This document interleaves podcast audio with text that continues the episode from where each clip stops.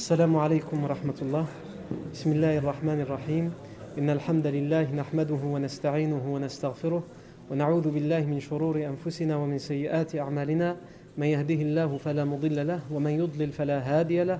وأشهد أن لا إله إلا الله وحده لا شريك له. وأشهد أن محمدا عبده ورسوله صلى الله عليه وآله وسلم.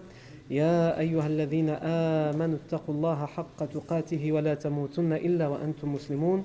يا أيها الناس اتقوا ربكم الذي خلقكم من نفس واحدة وخلق منها زوجها وبث منهما رجالا كثيرا ونساء واتقوا الله الذي تساءلون به والأرحام إن الله كان عليكم رقيبا.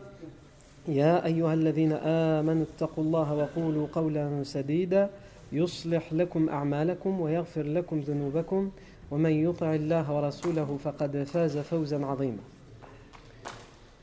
أما بعد فإن أصدق الحديث كتاب الله تعالى وخير الهدي هدي سيدنا محمد صلى الله عليه وسلم وشر الأمور محدثاتها وكل محدثة بدعة وكل بدعة ضلالة وكل ضلالة في النار. أجارني الله وإياكم من النار. ثم أما بعد. Euh, la fois dernière, on s'est arrêté à la conversion du compagnon Omar ibn al-Khattab, radiallahu anhu. On, a rappelé que Omar ibn al-Khattab, est passé par plusieurs étapes. Son cheminement vers l'islam s'est fait par plusieurs étapes. On a rappelé la fameuse euh, histoire qui est d'une certaine manière euh, la cause de sa conversion, où euh, il a pris son épée et il est parti en ayant l'intention de tuer le prophète Mohammed sallallahu alayhi wa sallam. Et sur son chemin, alors qu'il part pour tuer le prophète sallallahu alayhi wa sallam, il rencontre un homme qui lui dit euh, Tu vas où? Avec cette épée que tu brandis Je vais tuer Mohammed sallallahu alayhi wa sallam pour que on soit débarrassé de cette religion. Et pour l'en dissuader, cet homme lui a dit Tu veux aller tuer Mohammed alors que ta propre sœur et ton beau-frère sont musulmans. Donc il fait demi-tour et il, retourne chez sa sœur. Et on a expliqué la bagarre, la bagarre qui s'en est suivie et qu'il a découvert la feuille ou le papyrus sur lequel étaient gravés les 14 premiers versets de Surat Taha, qu'il les a lus, et que lorsqu'il les a lus, c'est comme si, d'une certaine manière, ces versets le tutoyaient, c'est comme s'ils avaient été révélés pour lui, et on s'est arrêté là, et donc aujourd'hui on continue. Il pose ses feuilles, et il dit ما أحسن هذا الكلام وما أكرمه دلوني على محمد صلى الله عليه وسلم quelles sont si belles ces paroles? Quelles sont si nobles? Quelles sont si belles et quelles sont si nobles? Indiquez-moi vite où je peux trouver Mohammed sallallahu alayhi wa. Khalas. Ces versets se sont emparés une bonne fois pour toutes du cœur de Omar ibn al-Khattab radiallahu anhu. Et donc, Omar ibn al-Khattab alors qu'il est encore en train d'expliquer comment il est étonné par ses paroles et par le sens de ses paroles, euh, et qu'il demande à ce qu'on lui indique où il peut trouver Mohammed sallam, on avait expliqué que Khabbab ibn al-Arat était dans cette maison, mais qu'il s'était caché, qu'il s'était dissimulé pour que personne ne le voie. Abdul Qadir, est-ce que tu peux vérifier à quelle heure c'est l'achat exactement? L'achat c'est à quelle heure exactement? Barakallahu Khabbab ibn al-Arat était venu pour enseigner à Fatima bint al-Khattab, la sœur de Omar ibn al-Khattab, et à son beau-frère les 14 premiers versets de Surat Taha. Quand il entend que Omar et convaincu par ces versets, il sort de sa cachette. Tellement il est content. Et il lui dit Abshir ya Omar. Voici la bonne nouvelle, au Omar. Abshir ya Omar. 20h22. 22. Abshir ya Omar.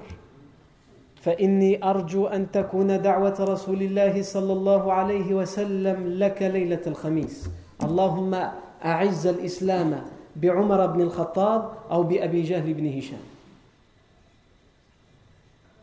Il sort donc de sa cachette et il dit Je t'annonce la bonne nouvelle au Omar.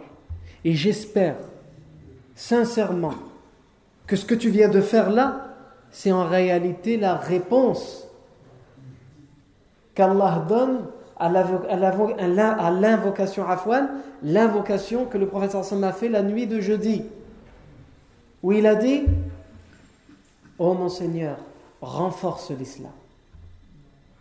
Renforce l'islam avec une personne entre ces deux, soit Omar ibn al-Khattab, soit Abu Jahl ibn Hisham.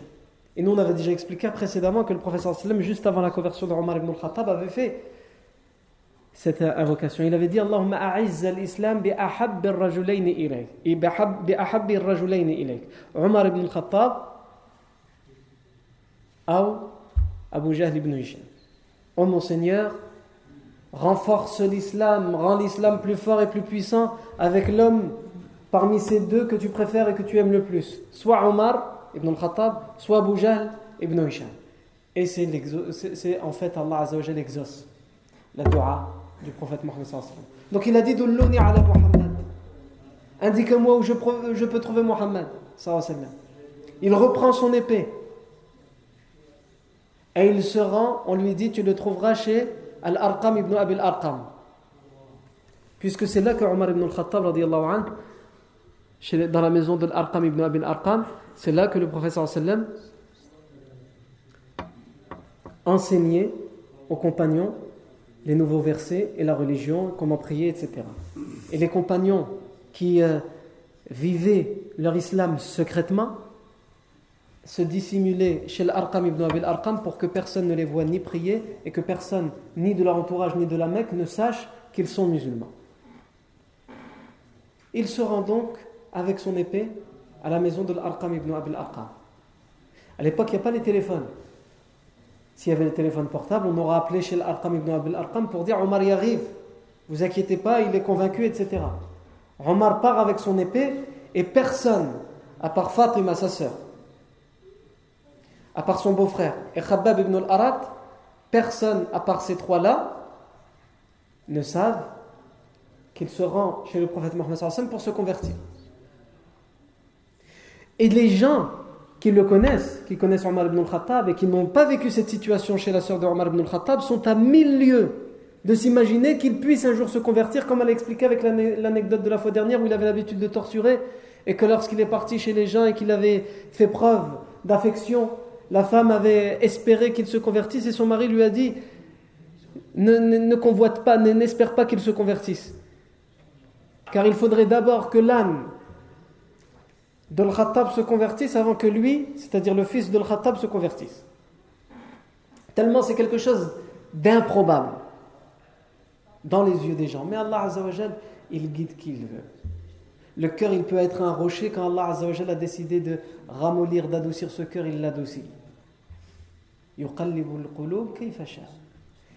retourne les cœurs et il les oriente comme il le veut.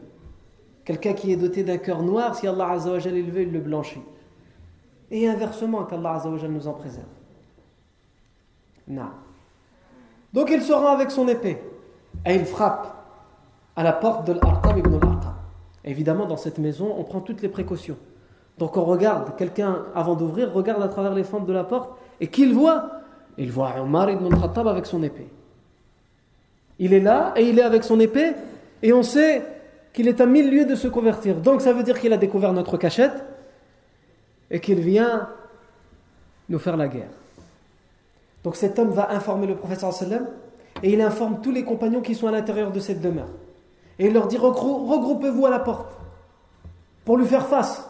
Omar est fort, Omar est quelqu'un de grand. Pour que lorsqu'il rentre, s'il veut faire du tort au prophète sallam, on sera un barrage devant lui. Tellement Omar ibn al-Khattab est craint. Et dans cette demeure, il y a aussi Hamza ibn Abdel Muttalib, l'oncle du prophète qui s'était converti, selon certaines versions, trois jours avant la conversion de Omar.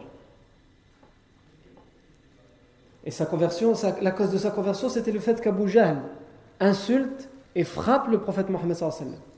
Et donc, il, lui a rendu ses coups. Hamza, il a rendu les coups à Abu et lui a dit Moi, je suis de la religion de mon, neveu. Est-ce que ça pose problème à quelqu'un? Parce que lui aussi était un chasseur du désert connu et c'était quelqu'un qui était craint aussi par les Mécois. Hamza leur dit Malakoum, que vous arrive-t-il? Il les voit, il voit tout, tout, le monde est paniqué, tout le monde est en stress Il y a une tension d'un coup qui est, qui est arrivée. Et on lui répond Omar Je nous demande qu'est-ce qu'il y a Il y a Omar qui est juste là, il y a juste la porte entre nous et lui, Omar ibn Khattab. Et il leur a dit Ouah Omar. Et Omar, et alors, et après, c'est qui Omar Ouvrez-lui la porte.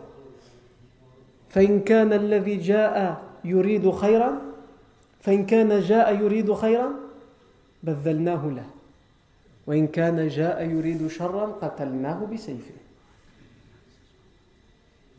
a affaire à un autre calibre dans, la, dans le courage et la bravoure. Comme les, comme les parents disent, dans le rejla, la virilité.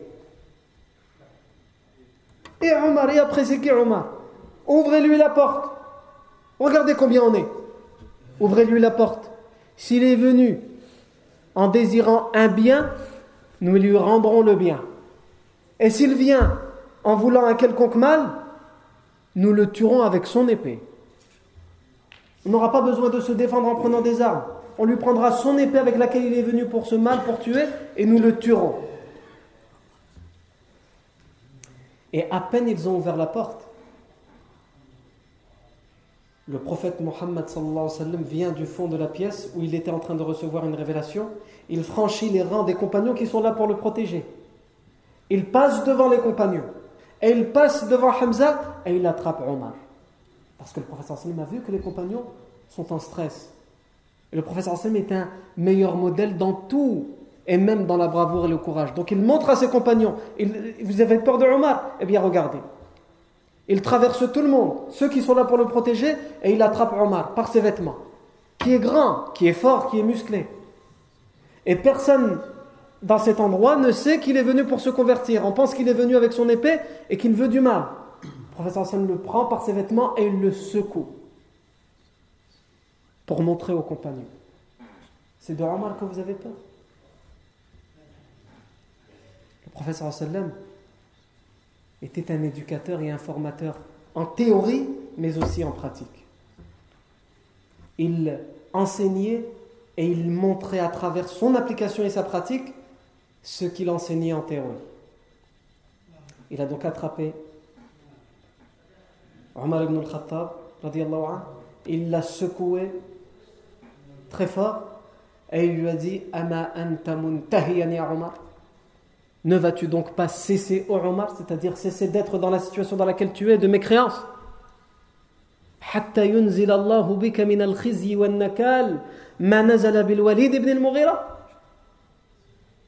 Ne vas-tu donc pas cesser d'être dans cette situation? Jusqu'à ce que le pire arrive. C'est quoi le pire? C'est que la malédiction et la honte s'abattent sur toi comme ils se sont abattus sur le Walid ibn al-Mughira. Walid ibn al-Mughira, c'est un autre chef de la Mecque, un autre chef des idolâtres. Walid ibn al-Mughira, le prophète sallam compare à Walid ibn al-Mughira. Il prend un exemple, un mauvais exemple, le Walid ibn al-Mughira. Qu'est-ce que tu attends? Que ce soit trop tard. Quand est-ce que c'est trop tard? Quand la malédiction et la honte descendent sur toi. À quoi le prophète se fait référence ici? Il fait référence à des versets coraniques qui ont été révélés contre le Walid ibn al-Mughira. Quand Allah révèle, quelque chose de mauvais sur un individu qui est encore vivant, comme Abu Lahab c'était son cas, comme le Walid ibn al-Mughira, alors qu'il est encore vivant, ça veut dire c'est fini.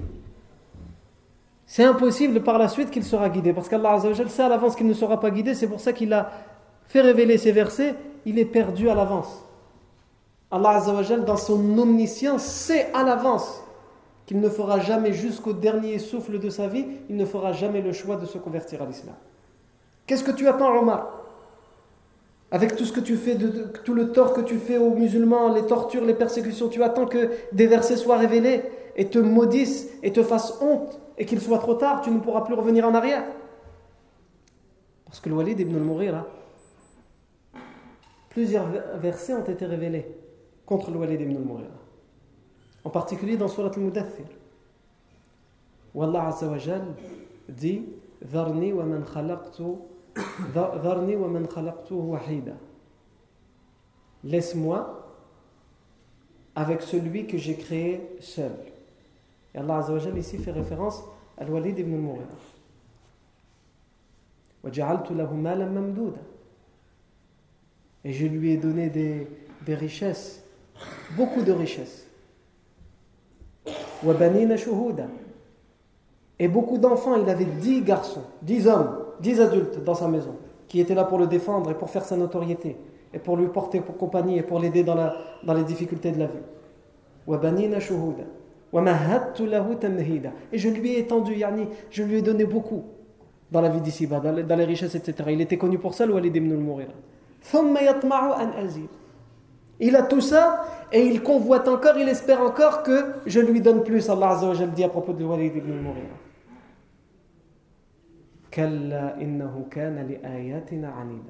Oh que non, il n'aura pas plus. Parce qu'il était, il s'est entêté dans le refus de nos signes que nous lui avons envoyés.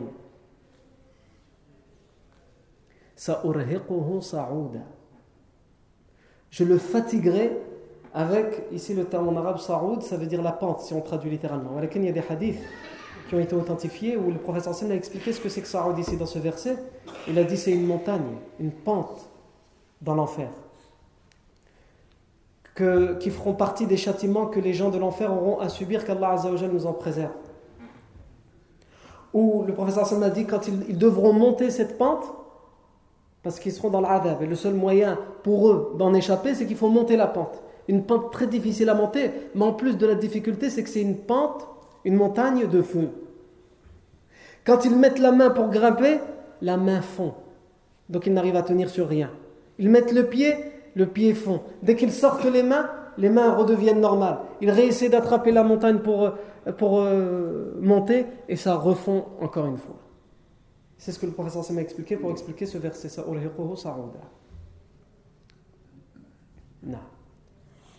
Pourquoi? Pourquoi ce châtiment? Allah Azza wa dit, toujours à propos de Walid ibn al-Mughira, Il a réfléchi et a conclu. À quoi Allah Azza wa fait référence ici?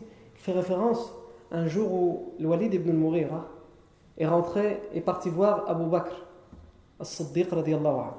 Et il lui a dit Je veux comprendre, je veux entendre ce que nous refusons d'habitude d'entendre, ces fameuses paroles que vous dites que c'est Allah qui les a envoyées à Mohammed Fais-moi écouter certaines de ces paroles. Et lorsqu'il a entendu, c'est un arabophone, lorsqu'il a entendu le Coran, il a été pris par ces paroles. On ne peut pas rester comme ça, comme une pierre devant le Coran, c'est pas possible. Et en particulier pour celui qui est baigné dans cette langue c'est sa langue. Le Coran, il parle en sa langue, sa langue maternelle. Il est transporté par ses paroles. Et donc il va sortir de là, il va dire aux gens, on a beau dire c'est de la poésie, c'est de la sorcellerie. Je connais la poésie, il va leur dire, il va dire au Coran, je connais la poésie des, de l'ins et le djinn. Je connais la poésie des, humains et des djinns. Et ce que j'ai entendu, c'est la poésie ni de l'ins, ni de l'jinn, ni des humains, ni des, des et les, élites de la Mecque, quand ils vont entendre cette parole, ils vont avoir peur que le Walid ibn al-Mughira se convertisse à l'islam. Ils vont dire si lui se convertit, c'est foutu. Toute la Mecque va se convertir. Ils vont dire Insaba'a. Ah. Pour eux, ils ne disent pas se convertir à l'islam. Ils disent et s'il apostasie, s'il devient hérétique Fakullu Mecca Saba'at. C'est toute la Mecque qui va apostasier. Tout le monde va le suivre, parce que c'est quelqu'un de très respecté, c'est quelqu'un de riche, c'est quelqu'un qui a beaucoup d'enfants, c'est quelqu'un, un chef de tribu, etc. Donc Abu Jahl, il va aller le voir. Et il va lui dire, je me suis réuni, chauffe c'est euh, comment parler, avec quel sentiment le prendre? Je me suis réuni avec les chefs de la Mecque et nous avons décidé de récolter énormément d'argent et de te les donner. Et c'est comme une humiliation pour lui. Euh, c'est comme si j'étais un mendiant. Pourquoi il lui dit ça? Lui, il va dire évidemment, il va dire, mais j'ai pas besoin de votre argent, moi, je suis riche. Vous croyez que j'attends que vous, vous me ramassiez de l'argent et vous m'en donnez Abu Jahl, il va, dire, dire, parce que les gens disent que tu vas chez Ibn Abi Quhafa, c'est comme ça qu'ils appellent Abu Bakr Siddiq radiallahu anhu, puisque son père, son père s'appelait Abu Quhafa. Tu vas chez Ibn Abi Quhafa pour soi-disant qu'il te fasse écouter les paroles, mais c'est surtout pour manger chez lui et qu'il te donne quelques cadeaux. Si c'est ça que tu veux, nous on va te, ramasser l'argent que tu veux. Yani pour le dissuader qu'il retourne chez Abu Bakr, et pour le dissuader qu'il se convertisse à l'islam à travers sa fierté et son orgueil. Et évidemment, c'est là qu'il va dire Je ne vais plus chez Abu Bakr. Et je n'écoute plus ses paroles si on, me ridiculise comme ça. Moi, je vais mendier chez Abu Bakr auprès de vous. C'est vous qui avez besoin de moi, de moi et de mon argent. Et donc, pourquoi je raconte tout ça? C'est pour vous dire pourquoi Allah Azza wa dit à propos de Walid ibn al-Mughira Il a réfléchi et conclu. Et donc là, il va se mettre à réfléchir, il va se dire, dans sa tête, il va se dire c'est un problème parce que ces paroles ne sont pas de la poésie. Alors il va réfléchir. Au fond de lui, il sait que ces paroles, ils ont quelque chose de spécial, de quelque chose qui n'est pas humain. Ce sont les paroles d'Allah. Et donc il va réfléchir, il va avoir une conclusion. C'est pour ça qu'Allah va dire, donc il va changer ce qu'il a dit. Au début, il avait dit ce sont des belles paroles, etc. Ce sont ni de la poésie ni rien. Donc il va revenir sur cette parole pour que les, gens sachent que le Walid ibn al-Mughira n'a pas changé. Par orgueil.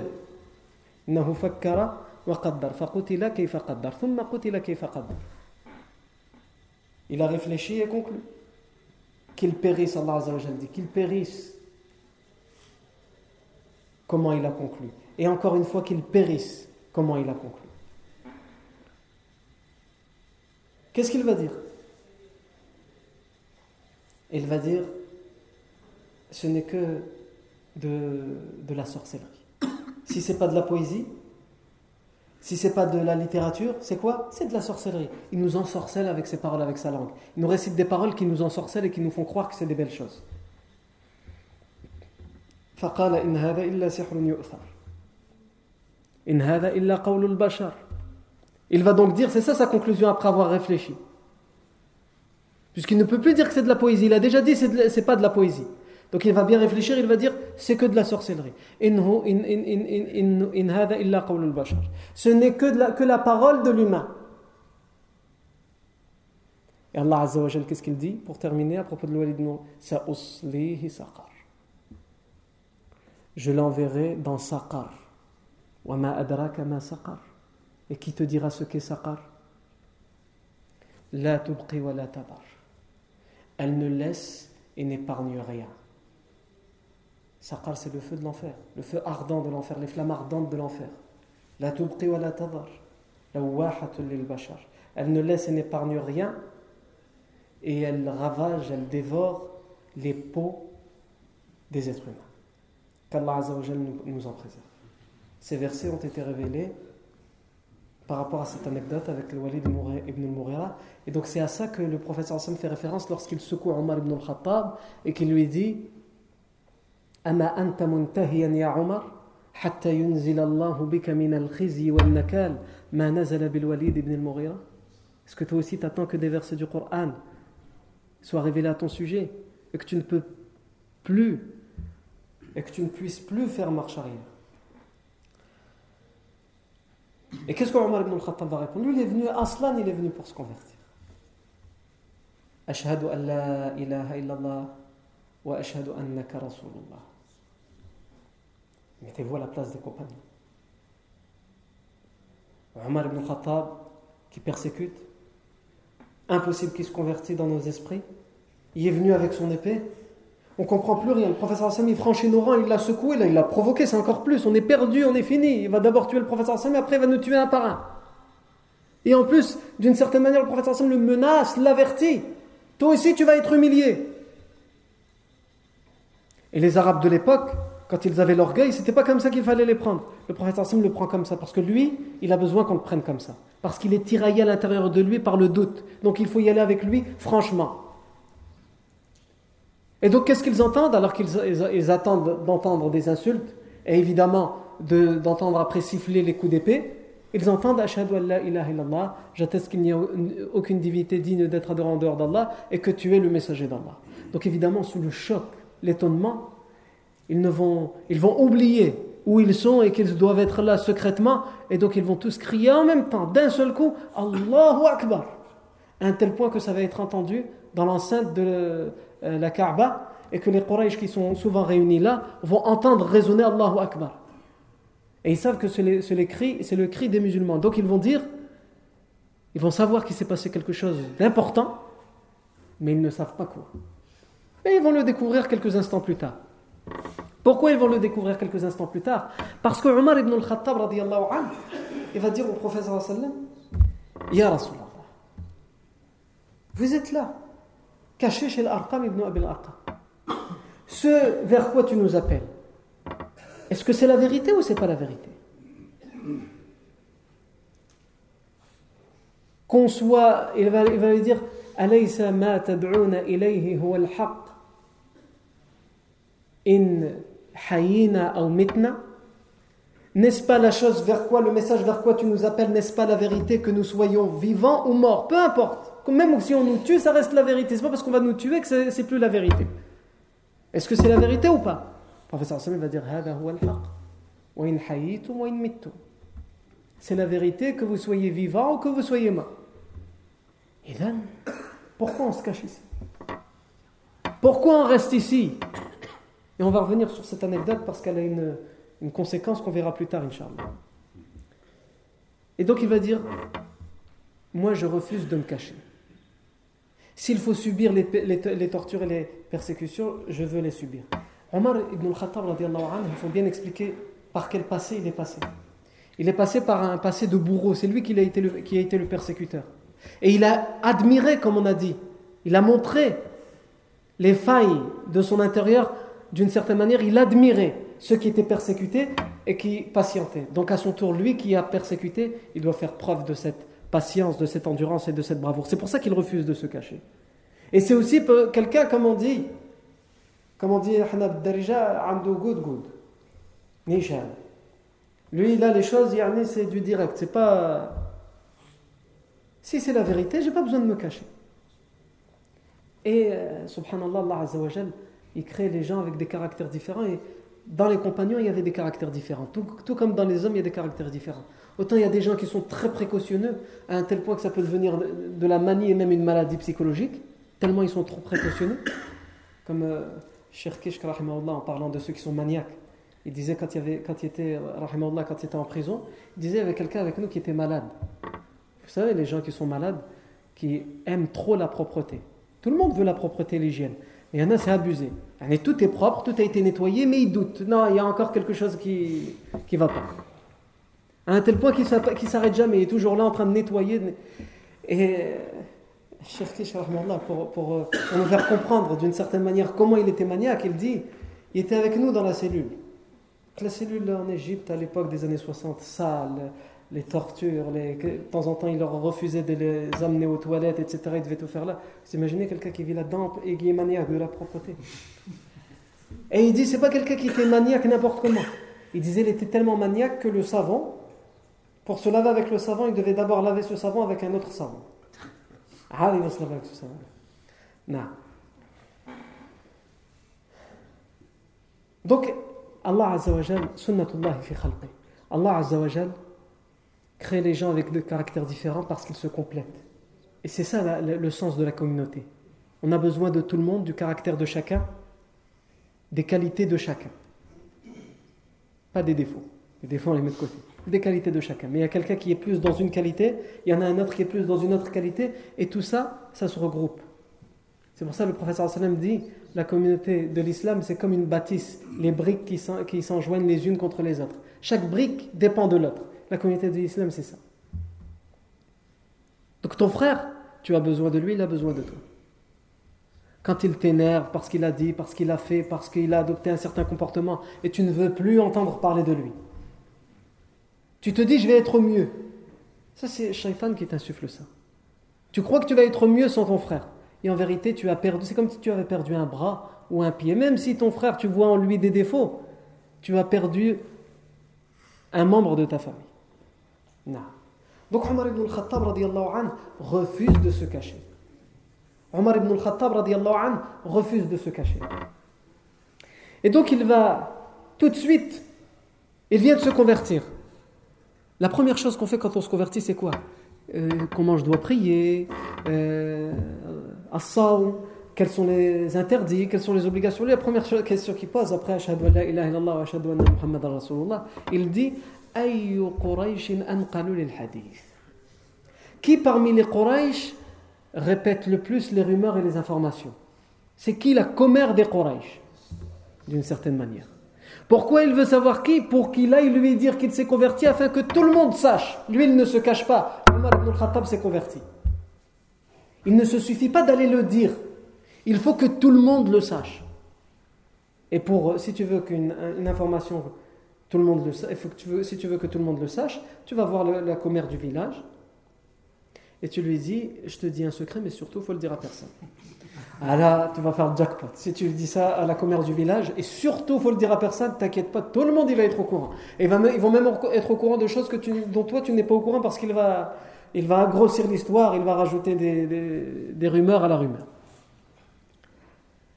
Et donc on lui dit, celui qui est connu pour euh, sa langue elle est pendue, il ne peut pas retenir les informations, c'est Jamil ibn Muammar al-Jumah.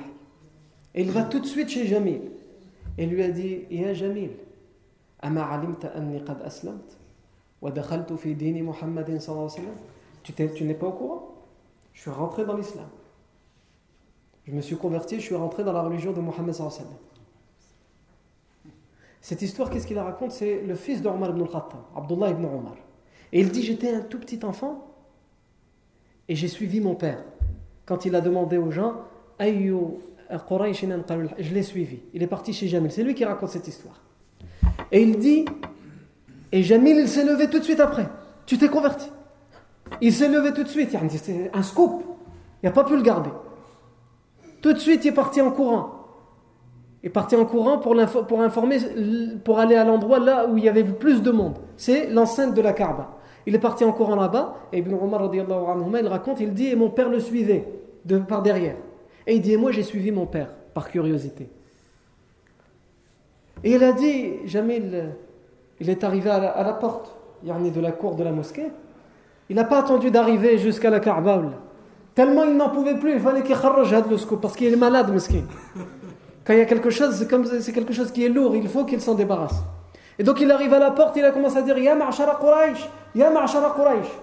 Oh vous les gens de Quraysh, les tribus de Quraysh. Donc tout le monde a commencé à lui prêter attention, il a dit Ala inna ibn al-Khattab qad saba'a. Ne savez-vous pas que le fils de al-Khattab a apostasié? Omar ibn al-Khattab passe devant, il le pousse et il dit Kadab, il a menti. Je me suis converti, je n'ai pas apostasié. Je me suis soumis à Allah.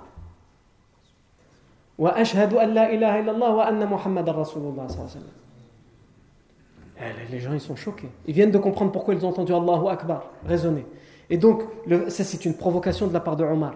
Dans cette enceinte sacrée, elle, est même sacrée pour les idolâtres, il vient, il se permet de dire ça, donc ils se sont tous levés pour aller donner une correction à Omar. Parce qu'ils ne pouvaient pas laisser passer ça. S'ils laissent passer ça de la part de Omar, tous les autres musulmans vont suivre. Ils vont se permettre de venir crier Shahadat al-Haq, les deux attestations de foi, dans cette enceinte, qui est pour eux sacrée.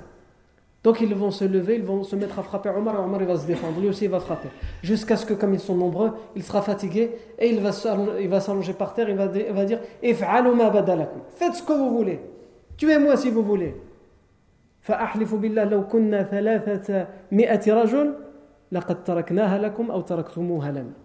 Je jure par Allah que si nous étions juste 300 hommes, ça aurait été suffisant pour savoir si c'est nous qui l'emportons ou vous qui l'emportez. Et là, un vieil homme de 80 ans va arriver et il va leur dire Ils vont dire Omar Saba, qu'est-ce que vous faites Qu'est-ce qui vous arrive Parce que lui n'est pas au courant qu'Omar il s'est converti. Donc c'est un homme de 80 ans respecté. Omar il a apostasié. Il va leur dire C'est à moi. رجل اختار لنفسه امرا فماذا تريدون اترون ان عدي يسلمون لكم صاحبكم هذا فخلوا عن الرجل ce vieil homme va dire laissez-le laissez-le s'il a choisi pour lui quelque chose qu'est-ce que vous voulez faire vous croyez que ça ne le fera pas que vous allez le, le convaincre de revenir sur ce qu'il a choisi et qu'est-ce que la tribu de Adi va faire si vous le tuez ou lui faites mal Vous pensez que même si eux ils sont idolâtres, ils vont vous pardonner d'avoir touché à quelqu'un de leur tribu sans leur autorisation, alors laissez-le tranquille. Et là, ils vont le laisser tranquille. Qui est cet homme? Pourquoi il a été écouté par Abu Jahl et compagnie? Ça, c'est ce que nous verrons, bi'inillah, tabaraka wa ta'ala, la fois prochaine, à la même heure et au même endroit, bi'inillah. Barakallahu fikum pour votre attention. Subhanakallahu wa bihamdika, shadu an la ilaha illa ant, nastaghfiruka wa natubu ilayk.